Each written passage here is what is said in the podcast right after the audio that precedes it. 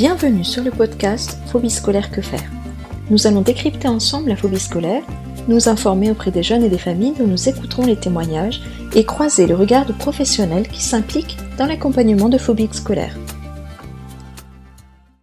Alors merci beaucoup d'avoir accepté d'être présent dans cet épisode du podcast et vous allez pouvoir nous parler du dispositif. Euh, alors on va dire que vous animez, même si le terme est un peu inadéquat, euh, et vous allez pouvoir expliquer un petit peu quel est ce dispositif euh, qui existe donc dans votre région. Et je vous remercie beaucoup d'avoir accepté de venir. Merci beaucoup. Donc le dispositif il s'appelle le dépasse. Euh, donc c'est un dispositif qui a été créé en 2015, qui euh, au départ était euh, n'était pas euh, forcément fléché pour accueillir uniquement des élèves en refus scolaire anxieux, mais destiné plutôt à être un dispositif permettant d'accueillir des élèves en difficulté qui avaient besoin de soutien disciplinaire. C'était 80% de l'activité du, du dispositif. Il n'y avait pas vraiment de. Alors, on accueillait aussi des élèves qui étaient euh, dans, des situations de refus scolaire anxieux, et on accueillait aussi des élèves qui euh, revenaient après euh, des absences longues liées à des problèmes de santé, des hospitalisations ou autres, afin de leur permettre de, de, se mettre à jour dans les cours, etc. donc, ce dispositif nous avait été suggéré par un chef d'établissement qui était de qui était de passage, qu'il avait expérimenté dans dans son établissement et qui disait que voilà, ce serait ce serait quelque chose qui serait intéressant à déployer chez nous. Euh, donc tout c'est un lycée quand même où il y a euh, il y a, il y a entre deux, il y a 1300 élèves environ. Euh, donc ce dispositif euh, au départ n'était pas euh, vraiment piloté par une seule personne mais par plusieurs personnes. Donc, euh, il y avait euh, à la fois des problèmes de coordination, euh, c'est-à-dire qu'en fait, les élèves qui étaient proposés pour le dispositif pouvaient être proposés par l'ensemble des trois CPE et de l'infirmière. Et voilà, c'était donc il n'y avait pas il n'y avait pas de direction précise donnée aux intervenants. Alors, il y a plusieurs choses qu'il faut savoir. C'est un dispositif d'abord interne à l'établissement, donc il n'a pas d'existence institutionnel. Il fonctionne sur ses moyens propres, c'est-à-dire qu'aucun moyen n'est affecté par le par l'académie ou par le rectorat pour faire fonctionner ce dispositif. Et nous, sur l'ensemble en fait de notre masse euh, euh d'intervenants euh, en vie scolaire, donc les assistants d'éducation, on a détaché l'équivalent d'un demi-poste pour faire l'accueil de ce dispositif. Il a longtemps fonctionné sur deux jours, le lundi et le mardi, euh, voilà, étaient fermés les autres jours. Cette année, petite évolution, on a un petit peu repensé les emplois du temps des, personnes et donc on arrive à l'ouvrir sur six demi-journées. Mais voilà, il y a encore euh, des demi-journées dans lesquelles euh, les élèves ne sont pas accueillis. Donc moi j'ai repris un petit peu le pilotage de ce dispositif depuis deux ans. Donc c'est ma, c'est maintenant j'entame ma troisième année sur ce dispositif. Les admissions dans le dispositif passent par moi. Je, j'ai longtemps, sur la première année, j'ai reçu tous les élèves euh, accompagnés avec euh, l'infirmière du lycée. C'est un dispositif qui est aussi en lien avec la maison des adolescents.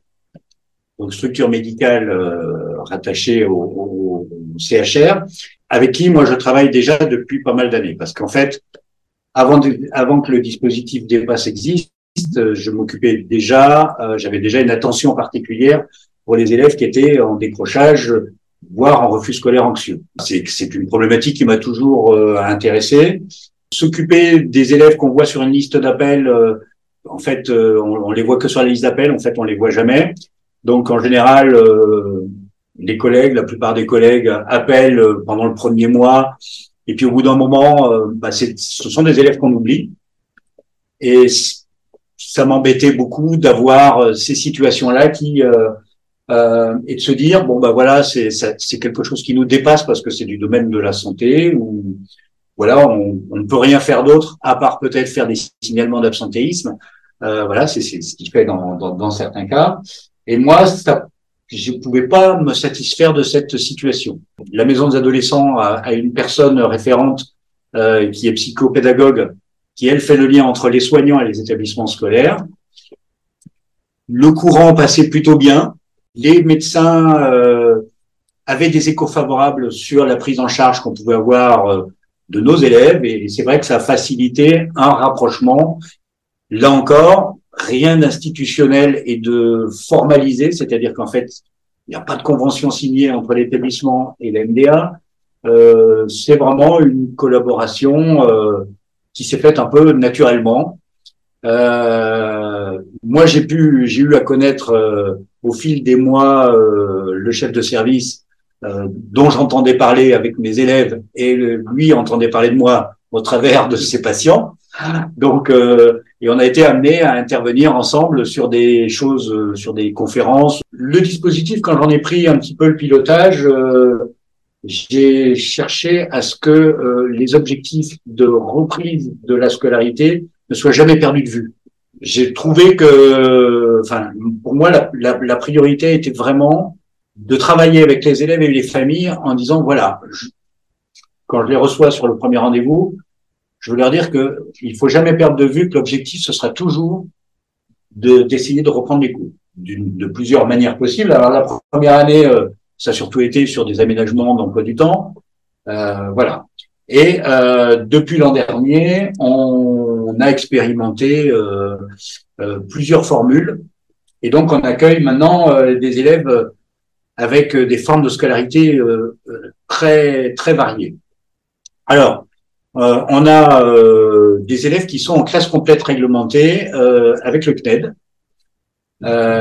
avec une convention de scolarité partagée. Alors, pour les auditeurs, j'explique un petit peu de quoi il s'agit. Alors, je pense que c'est déjà évoqué dans d'autres épisodes. Euh, donc, ces élèves-là euh, suivent euh, une, deux ou trois matières. Enfin, nous, c'était le cas au lycée. Hein. On est allé au maximum jusqu'à trois. Euh, au lycée, en présentiel, et font les évaluations pour ces matières-là au lycée. Et le reste des cours, euh, le reste des, des matières sont évaluées par le CNED. Ils reçoivent l'ensemble des cours du CNED, euh, y compris les matières qu'ils suivent au lycée. Qu'ils ont, même quand ils ne sont pas présents tout le temps dans la matière qu'ils suivent au lycée, ils ont quand même un support de cours qui vient du CNED. Euh, donc c'est une formule pour nous qui était. Euh... Alors moi j'en ai entendu parler la première fois. C'était au cours d'une conférence justement où il y avait euh, des personnes de, de la de la maison des adolescents et il y avait aussi des personnes du rectorat. Il y avait notamment le médecin conseil auprès du, auprès de, du recteur. Et donc, euh, quand j'ai entendu parler de ça, je ne connaissais pas, euh, ça m'a tout de suite un peu interpellé en me disant, mais oh, ça, ça, pourrait être intéressant pour nos élèves. Alors, on n'a pas, on n'a pas voulu se précipiter. Et euh, la première année, c'est-à-dire l'an dernier, on a accueilli les élèves à la rentrée. On les avait, on avait déjà un petit peu posé quelques jalons euh, l'année précédente, enfin l'année scolaire précédente, en fin d'année, au mois de juin en disant, bon voilà, on a envie peut-être de se diriger vers cette formule-là. Le mot CNED fait aussi un peu peur au milieu médical. Il dit CNED, oh là là, attention, euh, non, ça va pas du tout. Euh, voilà. Il a fallu aussi bien expliquer comment on voyait les choses et quelle articulation ça allait pouvoir avoir avec le dépasse. Donc, bon, on a, on a quand même eu assez facilement l'adhésion des, des, des, personnes sur le, sur le principe. Ensuite, on a décidé que euh, les élèves euh, positionnés sur cette scolarité-là, on les recevait à la rentrée avec un emploi du temps normal, affecté dans une classe, et qu'ils avaient pour objectif les trois premières semaines de suivre l'ensemble des cours qu'ils pouvaient, de manière à déterminer quelles étaient les matières dans lesquelles ils se sentaient le mieux, quels étaient les cours dans lesquels ils se sentaient le mieux par rapport aux enseignants, par rapport au reste de la classe, parce que bon, en première et en terminale, ils sont un peu mélangés en fonction des spécialités et en fonction de, pas mal de choses. Et donc, au bout de, trois semaines, on avait prévu de, de faire un point avec euh, la maison des adolescents, les élèves, les parents et le chef d'établissement pour se dire, euh, voilà, euh, on s'engage sur euh, euh, une matière, deux matières, trois matières, on choisit telle matière, etc. Voilà. Donc après, c'est un petit peu un parcours du combattant, il hein, ne faut pas se le cacher, sur les inscriptions, sur les formalités administratives, sur euh, sur les conventions qu'il faut envoyer euh, auprès du médecin de l'éducation nationale. Il y a des délais qui sont incompressibles et qui ont fait que bah, les élèves, grosso modo, n'ont reçu leur cours que aux vacances de la Toussaint. ça a impacté un petit peu le déroulement de la scolarité parce que ça n'a pas été vraiment pris en compte par le CNED que l'inscription a été tardive et donc ils avaient le même nombre de devoirs à réaliser. Cette année, on a essayé un peu d'anticiper, mais ça a été encore plus compliqué parce que le CNED change chaque année les dispositions. Et donc chaque année, il y a des, enfin, il y a des nouveautés et voir euh, tous les mois et euh, d'un appel à l'autre. Euh, moi, j'ai dû passer depuis le début de la rentrée, je sais pas, une vingtaine de coups de, coups de téléphone au CNED pour suivre les, les élèves. Voilà, parce que je m'occupe je reçois les familles, je fais vraiment le travail de A à Z. Hein. Je fais les inscriptions, on fait les inscriptions, les préinscriptions. Je suis quand même très bien épaulé euh, dans cette aventure parce que euh, bah, j'ai un chef d'établissement qui est euh, porteur. On peut s'engager là-dessus. Un secrétariat euh, également formidable hein, parce que bah, il y a de la paperasse. Enfin bon, même si j'en ai fait beaucoup, euh, ils, se sont euh, formés et puis vous voyez par exemple à l'installation, euh, bah, bah, bah, ils, m'ont dit tout de suite, bah, Bernard, on va t'installer tout, etc. Donc et, et, je n'oublie pas non plus l'intendance, parce qu'il a fallu s'occuper des transferts de bourses, etc. Et à chaque fois qu'on avait une question à poser, que ce soit pour les examens, pour les bourses, etc., c'était quelqu'un qui passait une journée au téléphone pour avoir les réponses. Et alors, les parcours du combattant, j'ai entendu quelques-uns de des podcasts de, parents. Je leur ai un peu évité ça parce que euh, voilà, parce que je sais qu'il y a des parents qui sont pas très à l'aise avec les outils numériques, avec euh, euh, voilà, je me suis beaucoup investi là-dedans. On a cette année cette forme de scolarité qui concerne quatre élèves. On a une autre forme de scolarité pour des jeunes qui ont qui ont moins de 16 ans. Au moment de l'inscription, on a pris des formules de CNED à la carte.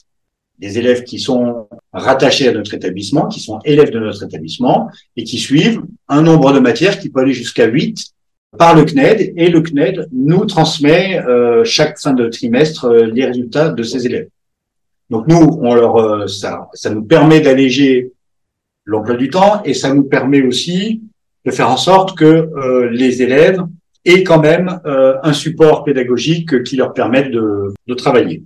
On a choisi aussi cette formule-là, pas pour tous les élèves qui sont pas souvent là. On a, on a vraiment ciblé euh, que sur des élèves qui étaient déjà en situation de refus scolaire anxieux l'an passé, euh, avec euh, un pourcentage de présence au cours qui était très faible, qui était de l'ordre de, allez, je dirais, si je devais arrondir, aux alentours de 20%.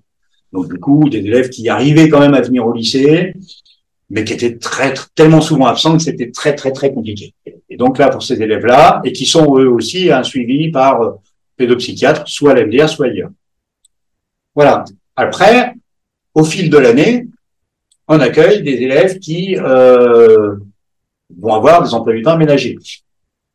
Donc, euh, alors, on le conçoit euh, de plein de manières possibles, soit en retirant euh, des matières particulières, soit euh, en s'adaptant en disant, là j'ai eu le cas d'une élève la semaine dernière, où on a décidé avec les parents. Et là, j'ai demandé pour faire, enfin, le, le, médecin va, va nous établir un PAI de manière à ce que l'élève soit accueilli au dépasse uniquement quand ça va pas bien.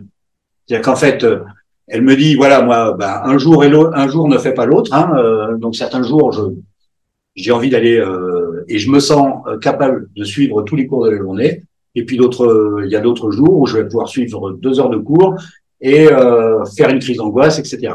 Et donc là, donc euh, forme de souplesse maximum et confiance en l'élève et euh, avec une confiance qui doit être établie entre le, le parent et l'élève. Hein. C'est pour ça que moi, quand je quand je reçois les familles, c'est des entretiens qui durent une heure, euh, voire plus. Hein. Là, ça a duré deux heures en l'occurrence parce que ce sont, j'accueille aussi donc des élèves que je ne connais pas nécessairement, puisque là, euh, m'occupant de ce dispositif, euh, je reçois des élèves. Alors on a on est trois CPE, si vous voulez, chaque CPE s'occupe d'un niveau. Donc, là, je reçois des élèves des trois niveaux, donc des élèves donc que je ne connais pas nécessairement en entretien, qui me sont signalés par mes collègues CPE en me disant bon voilà, moi à mon niveau, j'ai à peu près essayé de tout faire, que l'élève aille en classe, et puis euh, voilà, on n'avance pas, euh, et donc du coup, je prends le relais. C'est un peu comme ça qu'on qu'on essaie de fonctionner. Et, euh, et à chaque élève, on essaie de proposer une solution, on fait du cousu humain.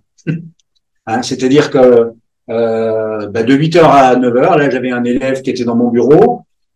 Ça fait lui trois ans qu'il euh, qu'il est, est, allé très peu en cours. Hein, donc il a fait une seconde et deux premières, là il est en terminale. Donc il a réussi quand même à passer d'une classe sur l'autre.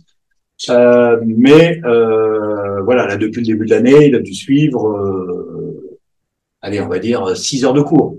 Donc on est, on est, on est très loin du compte pour un élève de terminale. Voilà, donc cet élève-là, on est en train de réfléchir sur une solution euh, net partagée, mais en attendant, euh, voilà, euh, moi j'ai reçu la famille euh, et l'élève déjà deux reprises, hein, puisqu'il m'a été signalé que il m'a pas été signalé dès la rentrée, il a été signalé un peu plus tard. Donc là, j'ai pris la situation très récemment. La première fois, on s'est mis d'accord sur un emploi du temps vraiment assez réduit. Et là, le jeune est toujours partant. Hein, il dit bah oui, là ça me paraît bien, la famille aussi, euh, la famille est satisfaite. L'élève y croit. Quand il me dit euh, ah monsieur là c'est là euh, je vais pouvoir c'est la semaine prochaine aller à ces cours là et ça me fait plaisir et je suis content etc. Donc bon moi je prends toujours je commence à avoir l'expérience donc je sais qu'il faut faut avoir un petit peu de distance par rapport aux attendus hein, et je leur dis hein, d'ailleurs je leur dis bon voilà c'est un objectif et un objectif il n'est pas forcément atteint à 100%. On se donne déjà, par exemple, une première semaine et on révise à chaque fin de semaine pour voir un petit peu comment ça évolue. Alors évidemment, ça prend du temps. La semaine suivante, il a réussi à venir euh, juste après m'avoir vu, puis après, rechute, impossible de rester chez lui, euh, mais contact quand même, euh, soit par SMS, voilà, en me disant, bah voilà, j'aurais adoré venir en cours, mais voilà, c'est pas possible. Là, on s'est revu 15 jours après. Je vous donne un exemple concret. Et là, on est parti sur uniquement deux matières. Et on a appelé le CNET pour essayer de faire une inscription. Après, on accueille des élèves aussi. Euh, on va accueillir très ponctuellement. On va les accueillir euh, trois, quatre fois dans l'année au départ. Euh, des élèves qui euh, bon, ont toujours un passé scolaire très très compliqué, des élèves qui ont été en général déscolarisés au moins une année, parfois au collège, parfois c'est beaucoup plus ancien. C'est des élèves qui sont souvent suivis à l'MDA et des élèves dont j'ai contact avec les parents. Alors les parents euh, m'envoient un petit message au secours, euh, ma fille euh, ne veut plus venir au lycée, donc bon, on convient d'un rendez-vous, on fait un accueil parfois d'une demi-journée, puis des fois ça, des fois c'est suffisant hein, de recevoir la famille, l'élève, de prendre le temps de les, les rassurer, de les accueillir une demi-journée pour qu'ils se mettent à jour, et bon voilà, on arrive à relancer la machine parfois. Heureusement d'ailleurs, les élèves qui sont en formule CNED, ils n'ont pas tous les cours, donc ils ont pas mal de moments de libre dans la semaine. Donc, on fixe des plages d'accueil possibles pour ces élèves-là au dépasse. Et en fait, euh, ce qu'on a institué, alors je ne sais pas euh, si on est dans le vrai ou pas, mais euh, ça, ce serait aux élèves de le dire, c'est que les élèves n'ont pas de compte à rendre, c'est-à-dire quand ils ne viennent pas. Un élève qui, le lundi, devrait venir au dépasse de 13h à 15h, ben, s'il n'est pas là, nous, on note quand même qu'il n'est pas là, parce qu'on on suit au fur et à mesure hein, sur un agenda, il s'y revient le lendemain, on lui pose pas nécessairement de questions, pourquoi tu n'étais pas venu, etc. Ou, tu nous avais dit que tu serais là et puis tu n'étais pas là. C'est quelque chose qui est destiné à ne pas rajouter une angoisse supplémentaire. Évidemment, un élève qui vient pas pendant une semaine entière, euh, on prend des nouvelles. Mais on prend des nouvelles, on ne demande pas, euh, voilà, euh, pourquoi t'es pas venu. on dit comment ça va. Enfin, on s'adresse à lui d'une autre manière. On prend des nouvelles de sa santé. On sait qu'il n'est pas là parce qu'il ne peut pas venir mais, mais on sait que il aurait voulu être là. Et d'ailleurs, hein, les élèves le, le formalisent, le formalisent très bien. Parfois, dans le dispositif, un accueil d'élèves qui euh, sont euh, extrêmement euh, stressés par les évaluations. Donc, ils font des crises d'angoisse quand ils ont des évaluations, et donc on les accueille juste parfois le temps de l'évaluation. Donc là, ça nécessite aussi une communication auprès des professeurs euh, pour que bah, pour qu'ils acceptent le, principe. Alors on le fait de manière aussi très très restreinte. On a un socle d'élèves, si vous voulez. On a quatre élèves en CNED en classe complète et deux élèves à la carte, enfin en CNED à la carte. Donc c'est notre socle d'élèves que l'on est censé voir le plus souvent au dépasse, hein, qui, sont les personnes qui, euh, on va dire, vont être les plus régulières et qu'on va suivre toute l'année. Eux, ils ont quasiment euh, leur ticket d'entrée pour l'année. Après, on a tous les élèves qui vont venir se greffer au fil de l'année sur ce, sur ce petit groupe-là. là où j'avais vraiment beaucoup de satisfaction, c'est que ces élèves-là ne se connaissaient pas entre eux. Parce qu'en fait, c'était des élèves qui restaient chez eux. Et donc, euh, ils se sont connus, ils se sont rendus compte déjà qu'ils n'étaient pas tout seuls dans cette problématique. Et en fait, euh, on a créé un petit lien entre ces élèves-là qui étaient dans la même problématique et qui étaient souvent suivis euh, par la même structure. Et, euh, et, ça a été formidable parce que on, se sont développés de l'entraide. et, et j'ai même, on m'a même rapporté un élève qui en consolait une autre qui venait d'arriver parce que il lui disait, bah, tu vois, là, tu me vois, la tête que je suis, bah, il y a deux ans, bah voilà, j'étais comme toi. J'étais, je pouvais pas rester dans un endroit sans me mettre à pleurer, etc. Euh, ce dispositif accueille quand même euh, des élèves qui sont dans un dans une forme de refus scolaire anxieux assez profonde. On s'est attaqué un peu à une montagne. Hein. On a quand même des résultats intéressants parce que quand même pour la plupart des cas, on a réussi à raccrocher à ce que alors nos satisfactions, elles vont sur le fait que depuis qu'on a mis tout ça en place, on n'a pas eu d'hospitalisation longue. Ça, c'est déjà, c'est déjà énorme. On a eu euh, parfois des petits, euh, des, des, interruptions courtes de deux semaines, trois semaines maximum, mais jamais un élève. On a, on n'est on pas resté sans voir un, élève plus de trois semaines. Voilà, ça c'est. Même avec les formules de CNED, euh, on n'a pas réussi à avoir un élève qui tienne à 100% sur les matières qu'il s'était dédié au départ. Ça faut pas se leurrer on arrive à un taux de un taux qui pourrait tourner entre, je dirais, 50 euh, et 70 hein, euh, Il faut, faut être honnête là-dessus. Et euh, sur la sur les objectifs de présence au départ, on est à, on est à peu près sur le sur un taux équivalent. C'est-à-dire qu'en fait, sur certaines heures, on pourrait s'attendre à avoir trois élèves et on n'en a qu'un. Des fois, on n'en a pas du tout. Et des fois, on a les trois. Et des fois, on en a cinq parce qu'on en a deux qu'on a qu'on va accueillir euh, pour euh, parce qu'il y a des situations qui sont nouvelles, etc. Donc, en fait, plus souple, c'est difficile de faire. Euh, mais euh, l'an dernier, ils ont jamais été, par exemple, plus de six dans le dispositif accueillis en même temps. Avec quand ils peut-être que la fois où ils ont été six, il y en avait quatre qui étaient en formule CNED avec leur ordinateur, leur cours, et finalement plutôt autonomes. C'est-à-dire que là, euh, la, la présence de l'intervenant est, moins, voilà, ça permet de, euh, l'intervenant permet aussi de, de s'occuper des élèves qui, euh, eux, ont besoin de récupérer des cours, qui sont un petit peu perdus. Le choix des intervenants est important. Alors moi, j'ai aucune formation, je dois le dire, de, enfin autre que celle de CPE qui date d'il y a, j'ose pas dire le nombre d'années. Et puis euh, les assistants d'éducation qui font ça, c'est des assistants d'éducation pour lesquels on, on, recrute avec un certain profil. Enfin, on leur, on, leur prépare un petit peu en leur disant voilà, vous n'allez pas faire de la vie scolaire comme vous faites habituellement. Vous allez surtout avoir à accueillir des élèves qui sont dans une problématique de santé lourde et particulière. Et donc, on va vous demander, euh, voilà, euh, un certain nombre de qualités, de compétences euh, à mettre à leur service. Et, et, voilà. Donc là, il y a un temps de formation. Là, j'ai pas de chance parce que les équipes se sont succédées. Alors, ce sont des étudiants, hein, donc ils ont aussi euh, leur vie, bien évidemment, en dehors de cette euh, de, de, leur emploi d'assistant d'éducation. J'ai pas réussi à pérenniser les équipes là sur les trois dernières années. C'est-à-dire qu'à chaque fois, je recommence avec une équipe nouvelle. On recommence tout à zéro. Et pour les élèves aussi, c'est un peu déstabilisant. Alors, ils ont eu euh, deux ans. il, y a, il, y a, il, y a, deux ans, l'équipe qui était c'était la même euh, sur les trois dernières années. Euh, voilà, mais euh, ça tient pas au fait que les que les, les intervenants en ont marre ou se fatiguent, c'est parce qu'ils ont d'autres opportunités, parce que voilà. Mais ils sont toujours vraiment contents de leur expérience, de l'année qu'ils ont passée. Et euh, il y en a aucun qui m'a dit euh, non là vraiment je regrette de m'être lancé dans cette aventure. Parce que euh, bah, on a des, jeunes qui sont extrêmement attachants on a des familles très reconnaissantes. Le principal combustible hein, pour que pour que toutes les énergies se mettent en en marche, hein, c'est d'avoir euh, des, personnes qui ont de l'enthousiasme, de l'envie.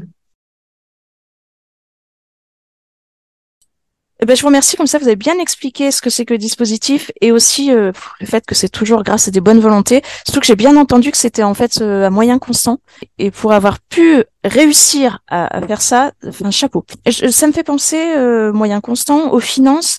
donc, vous avez parlé du CNED partagé et puis du CNED à la carte. Est-ce que les familles payent quelque chose ou comme elles sont inscrites dans votre établissement et dans ce cas-là, il y a peut-être un certificat médical sous-jacent à l'inscription du CNED. Comment ça fonctionne? On a donc euh, les élèves qui sont en classe complète réglementée le sont euh, euh, sous une formule qui est pour raison de santé. Et pour raison de santé, je, peux donner le tarif, hein, c'est 359 euros pour l'année et ils reçoivent l'ensemble des matières. Ils sont élèves du CNED. Chez nous, ils n'apparaissent que qu'avec un statut un peu bizarre qui s'appelle inactif. Il faut savoir que ces élèves-là, tout ce qui est euh, administratif, tout ce qui est orientation, etc. Normalement, c'est le CNED qui gère. Ces élèves-là, ils, ils comptent même pas dans notre effectif. C'est-à-dire qu'en fait, euh, dans l'attribution de moyens, par exemple du rectorat, par exemple dans le passage d'une classe à l'autre, ben, c'est des élèves fantômes. Ils comptent pas pour, pour, le, pour le rectorat à l'académie. Ils n'appartiennent pas au lycée. C'est important de le savoir. Parce que si on en avait, je sais pas, une vingtaine, euh, et que ces élèves-là passent dans la classe supérieure, ils seraient pas comptés dans les effectifs et on pourrait à un moment donné se dire, bah non, on n'a plus de place pour les mettre. Donc ça, c'est un vrai problème que j'ai que j'ai eu à soulever, malgré le fait qu'ils ne sont même pas considérés comme élèves de l'établissement. Comme euh, j'ai quand même, euh, je vous ai dit, euh, un environnement qui est très porteur derrière moi, on a considéré aussi que des élèves pour des que des familles pour des raisons financières pouvaient être aidés dans les frais d'inscription qui se qui s'élèvent à 359 euros. Donc, on a des élèves qui même bénéficient de la, gratuité complète, alors qu'ils ne sont pas considérés comme élèves de l'établissement. Voyez? Donc ça, c'est avec le fonds social. On a d'autres élèves qui sont en formule de CNED à la carte. Eux, on a, ils étaient plus jeunes, et donc euh, quand on a un jeune à moins de 16 ans et qui prennent euh, une formule à la carte, on n'a pas besoin de l'avis de l'inspecteur d'académie. On a juste euh, l'autorisation du, du chef d'établissement qui autorise l'élève à suivre un cours par le CNED alors que ce cours-là est également dispensé dans l'établissement. Ça, c'est important aussi de le savoir. Et le chef d'établissement, lui, bien sûr, va se baser sur une problématique de santé. Parce que sinon, ça pourrait, un élève qui pourrait dire, bah non, moi j'étais le prof cette année, j'ai vraiment pas envie de le voir, donc euh, bah, mon cours de, mathématiques, je vais le prendre par le CNED. Non, ça marche pas comme ça. C'est vraiment des problématiques euh, voilà. Et là, euh, le chef d'établissement reçoit les élèves avec moi et euh, voilà, on, détermine. Mais je vous ai dit, on a choisi ça vraiment sur des cas vraiment importants. Quoi. Donc ces élèves-là euh, cette année, qui sont en CNED à la carte, qui suivent à peu près la moitié des cours au lycée et l'autre moitié par le CNED, donc eux ne paient rien du tout, moins de 16 ans. Après, donc les élèves qui vous sont adressés, ils le sont par qui? Alors les élèves, alors là, on a euh, toutes les six semaines, euh, enfin avant, chaque vacances, une commission de suivi euh, qui réunit l'infirmière, les trois CPE, le personnel de direction, l'assistante sociale quand il y en a une, et, à partir de là, on liste un petit peu tous nos cas d'élèves qui sont en situation de mal-être, de décrochage, etc. Et c'est là où, où éventuellement se décide vers voilà quelles sont les familles que je vais avoir accueillir. Alors des fois on le fait avant parce que là je l'ai déjà fait notre, notre, notre, prochaine réunion, c'est demain, vous voyez. Donc, euh, euh, mais j'ai déjà eu à accueillir euh, deux familles parce que bah, là, c'était des situations qui étaient déjà antérieures à l'année scolaire. C'est-à-dire que des élèves qui étaient déjà en décrochage. je vous ai parlé tout à l'heure d'un élève, ça fait trois ans qu'il va quasiment pas en cours, quoi. Donc, c'est vraiment un, un, sacré challenge parce que toujours optimiste et on va tout faire pour qu'il y arrive. Alors, ce sont souvent quand même euh, ces élèves-là euh, qui sont en décrochage depuis longtemps. Ce sont quand même des élèves qui ont des ressources intellectuelles qui sont vraiment euh, performantes, hein, parce que c'est des élèves qui ont suivi des bouts de scolarité, hein, donc ils ont réussi à passer d'une classe à l'autre. parfois parce qu'on a fait confiance, d'autres fois parce qu'ils se sont attachés à faire les évaluations qui étaient obligatoires, même en venant pas en cours. Donc c'est des élèves qui ont déjà des aptitudes intellectuelles vraiment intéressantes et importantes et, euh, et c'est pour ça aussi que voilà, ça, ça, ça, marche plutôt bien. On aurait des élèves qui arriveraient, par exemple, au lycée en difficulté, avec des difficultés scolaires profondes et qui seraient en décrochage. On pourrait pas, enfin, ce serait très compliqué de se, se, se, mettre sur une situation de, de, sur une scolarité CNED, etc. Parce que euh, il faut quand même de l'autonomie. Il y a aussi des élèves de l'extérieur qui vous sont adressés. Donc non, là nous euh, notre euh, notre dispositif ne fonctionne que pour les élèves de notre établissement. Et comme je vous ai dit, c'est un dispositif qui n'a pas d'existence institutionnelle. Euh, un élève ne peut pas demander à, aller au lycée Galilée pour bénéficier de cet accompagnement-là. Ça, c'est important à savoir.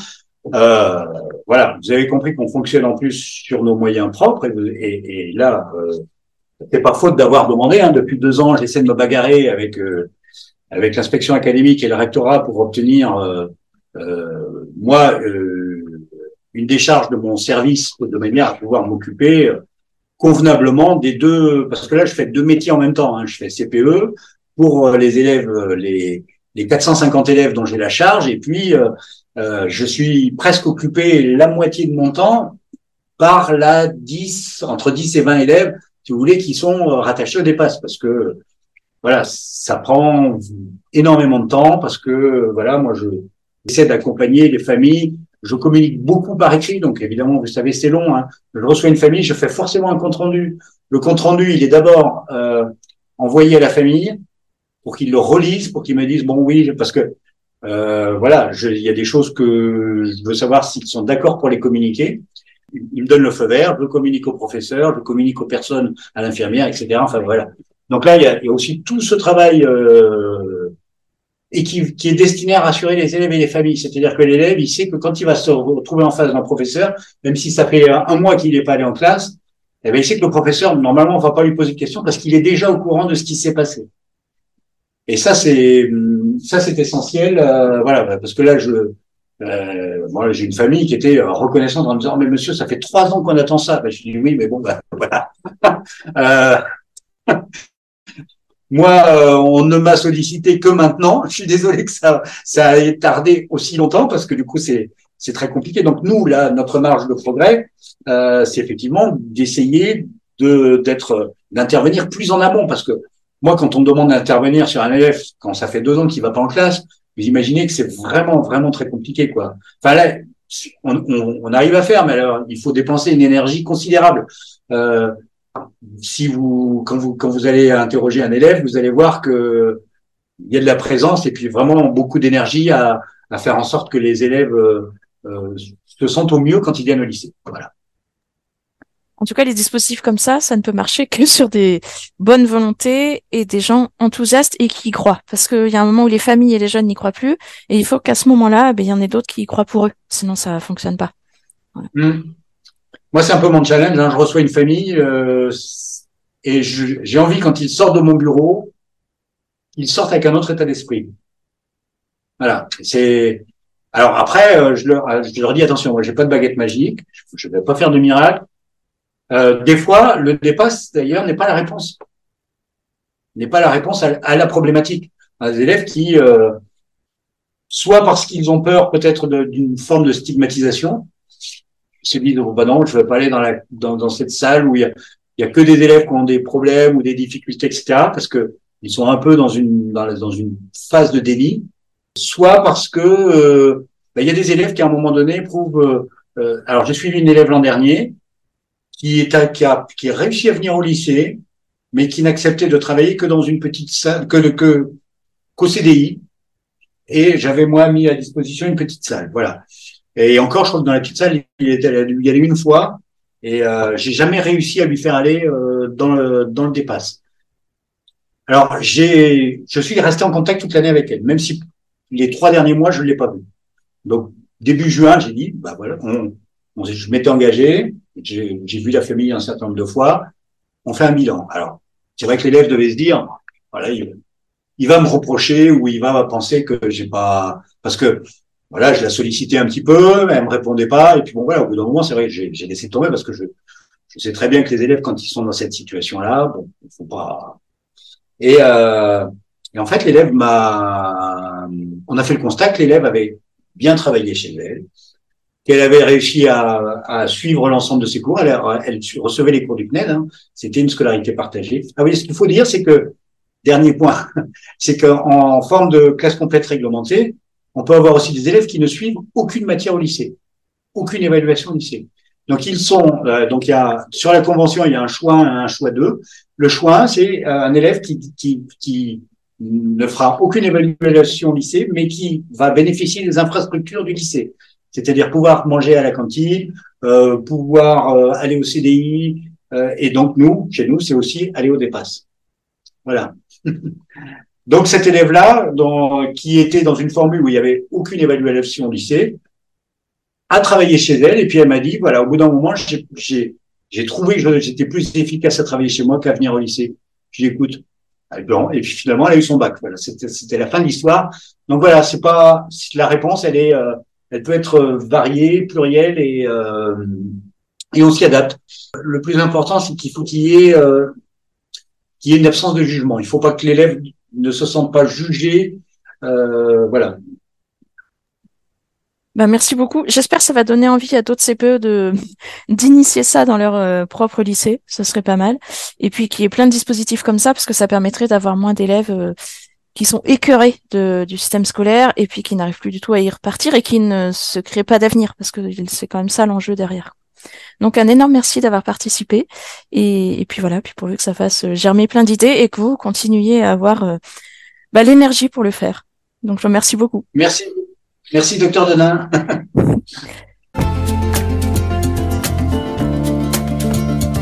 Ce podcast se veut informatif et il ne peut vivre qu'avec l'aide des familles et jeunes concernés, ainsi qu'avec des professionnels impliqués et engagés dans le phénomène de phobie scolaire. N'hésitez pas à venir transmettre votre expérience. Pour cela, contactez-moi via l'Instagram podcast phobie scolaire que faire. Si ce podcast vous a plu, vous pouvez le noter sur les différentes applis de podcast et le partager à des personnes qui peuvent être intéressées. Merci à vous.